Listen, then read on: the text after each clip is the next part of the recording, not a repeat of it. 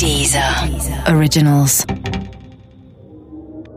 Falsche Helden Teil 3 Ich erinnere mich an diesen Jungen auf dem Fahrrad. Es ist nur eine kleine Szene, aber so wie der Versprecher in der Tagesschau ist mir auch dieser kleine Moment immer noch ganz bewusst. Da steht dieser Bus voller Geiseln mitten in Bremen. Wenige Meter entfernt die Presse, die sich wieder in Position gebracht hat. Weiter entfernt dann die Polizei.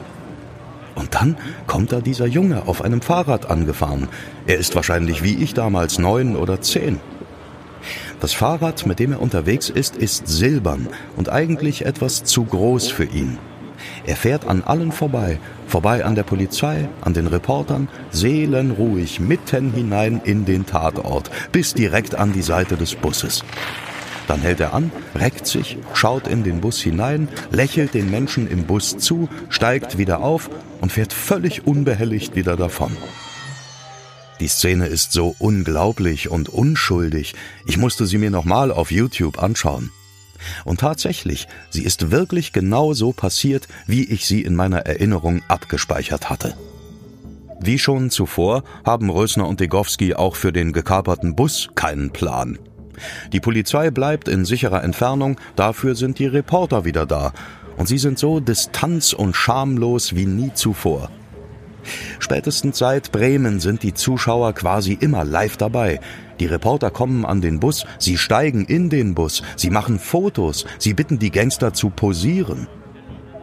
Rösner sieht in seinem blauen Overall und mit seinem zerzausten Haar aus wie ein überarbeiteter Automechaniker, als er vorm Bus stehend ein Fernsehinterview gibt.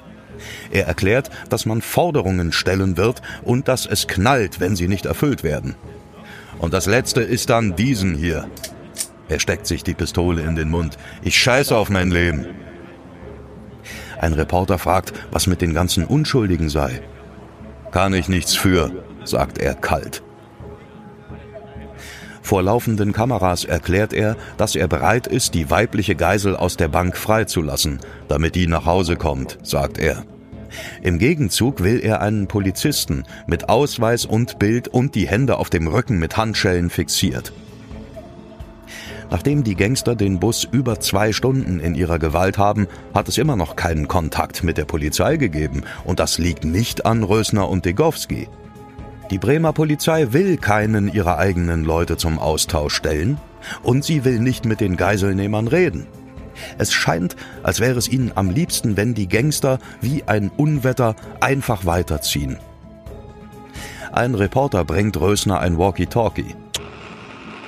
Hallo? Keine Reaktion. Reusner platzt der Kragen. Er zerrt die kleine Tatjana, die mit ihrem älteren Bruder im Bus sitzt, auf die Straße und hält dem achtjährigen Mädchen die Waffe an den Kopf. Was ist jetzt, ihr dreckigen feigen Bullen, ihr... Niemand reagiert. Ihr feigen Schweine! brüllt er in Richtung Polizei. Dann stößt er das Kind zurück in den Bus und steigt selber ein. Plötzlich fährt ein Reporter mit seinem Wagen an den Bus heran, damit Rösner dessen Autotelefon benutzen kann, um die Polizei anzurufen. Irgendwo in Bremen klingelt ein Telefon. Nur, es geht keiner ran. Die Nummer, die man dem Journalisten mitgegeben hat, ist falsch. Warum geht da keiner ran? brüllt Rösner in die Bremer Nacht.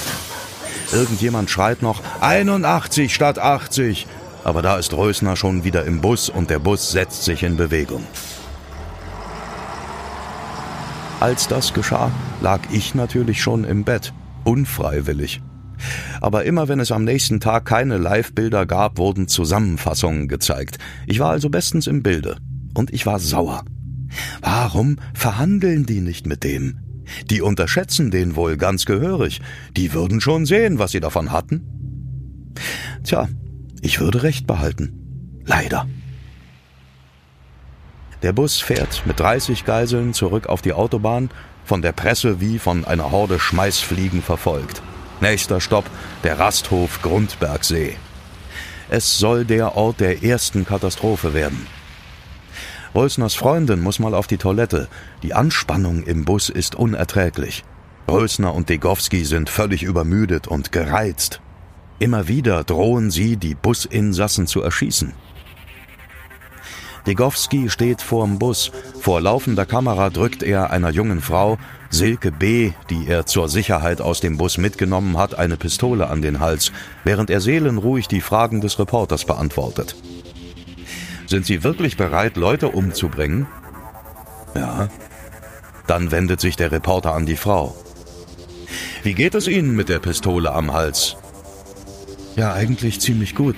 Dafür, mir ist das alles eigentlich gar nicht so bewusst irgendwie. Ist ja jung, erklärt Degowski. Können Sie sich vorstellen, dass er wirklich abdrückt? Nö. Rösners Freundin geht allein auf die Toilette. Sie ist bewaffnet. Plötzlich Zugriff. Zwei Polizisten fallen über Marion L. her. Sie packen sie, drücken sie zu Boden. Festnahme. Es dauert einige Minuten, dann versteht Rösner, dass da irgendwas schiefgelaufen ist. Seine Freundin kommt nicht zurück. Ich werde wahnsinnig, die soll rauskommen, brüllt er. Und das hätten sie nicht machen sollen, diese Schweine. Noch ist er sich nicht ganz sicher, was passiert ist. Wenn seine Freundin nicht in fünf Minuten wieder da ist, wird jemand im Bus erschossen. Doch das Problem ist, Marion L. wird sofort nach ihrer Festnahme in ein Auto gedrückt, das sich jetzt mit Vollgas vom Tatort entfernt. Chaos. Keiner weiß, wer den Befehl zum Zugriff erteilt hat. Eine Frage, die nie geklärt wird. Als die Nachricht endlich das betreffende Fahrzeug erreicht, macht der Fahrer eine 180-Grad-Wendung und rast zurück. Die Zeit läuft. Degowski hat bei der Gaststätte ganz am Anfang, als sie ein neues Auto suchten, einen Warnschuss abgegeben. Rösner hat dem kleinen Mädchen in Bremen die Pistole an den Kopf gehalten. Er hat mehrfach in die Luft und einmal auf ein Fenster geschossen, hinter dem er einen Polizisten vermutete. Die Zeit ist um. Marion ist nicht zurück. Im Bus schmeißt einer der Gangster die junge Tatjana auf den Boden. Sie ruft etwas zu ihrem Bruder, dem 15-jährigen Emanuele. Der beugt sich über seine Schwester. Degowski schießt dem Jungen in den Kopf. Einen Moment später taucht Rösners Freundin wieder auf. Zwei Pressefotografen zerren Emanuele aus dem Bus und raus aus der Gefahrenzone. Bevor man ihn ablegt, hält einer der Männer den Kopf des Jungen hoch, damit man die Wunde besser sehen kann. Die Kameras der Fotografen klicken um die Wette. Ein wahrhaft schockierender, geradezu ekelhafter Moment. Ein Moment, der auch die Rolle der Presse verändert, wie auch Holger Carsten Schmidt findet. Da hat die Presse, die bisher ähm, die Sache mit einer Sensationslust begleitet hat, sich in meinen Augen moralisch schuldig gemacht. Hier ist eine Grenze des Anstands überschritten worden. Im Fernsehen hört man immer wieder, wie jemand ruft, Rettungswagen, Rettungswagen. Aber es ist kein Rettungswagen da. Vergessen. Diese Arschlöcher haben keinen scheiß Rettungswagen vor Ort. Der zierliche, schlanke Emanuele, dessen weißes T-Shirt blutüberströmt ist und der sich nur um seine Schwester kümmern wollte, verblutet an Ort und Stelle. Fuck.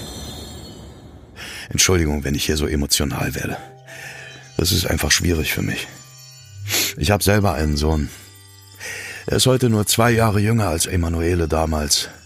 Und der Gedanke, dass so etwas Unfassbares dem eigenen Kind zustoßen könnte, von einem Moment auf den anderen, ist für jeden, aber für Eltern vermutlich am allermeisten unaushaltbar. Als Neunjähriger habe ich das gar nicht verstanden. Ich kannte ja Schießereien aus dem Fernsehen, und wenn der Held sich den Weg in die Freiheit schießen muss, dann sterben natürlich Leute aber die sind namenlos und werden, sobald sie nicht mehr im Bild sind, nie wieder thematisiert. Und außerdem, so fand ich, hatte Rösner ja ein Ultimatum gestellt. Und wenn das nicht eingehalten wird? Selbst schuld. Nochmal, damit Sie mich nicht falsch verstehen, das dachte ich als Kind. Das abgelaufene Ultimatum entschuldigt natürlich gar nichts. Dieses brutale, dumme Stück Scheiße schießt einfach diesen Jungen nieder. Seine Schwester wird sich davon nie mehr erholen. Ihre Familie ist zurück nach Italien. Tatjana leidet bis heute an den Folgen dieses Desasters. Als der Junge später beerdigt wird, in Surbo in Italien, folgen 25.000 Trauernde dem Sarg.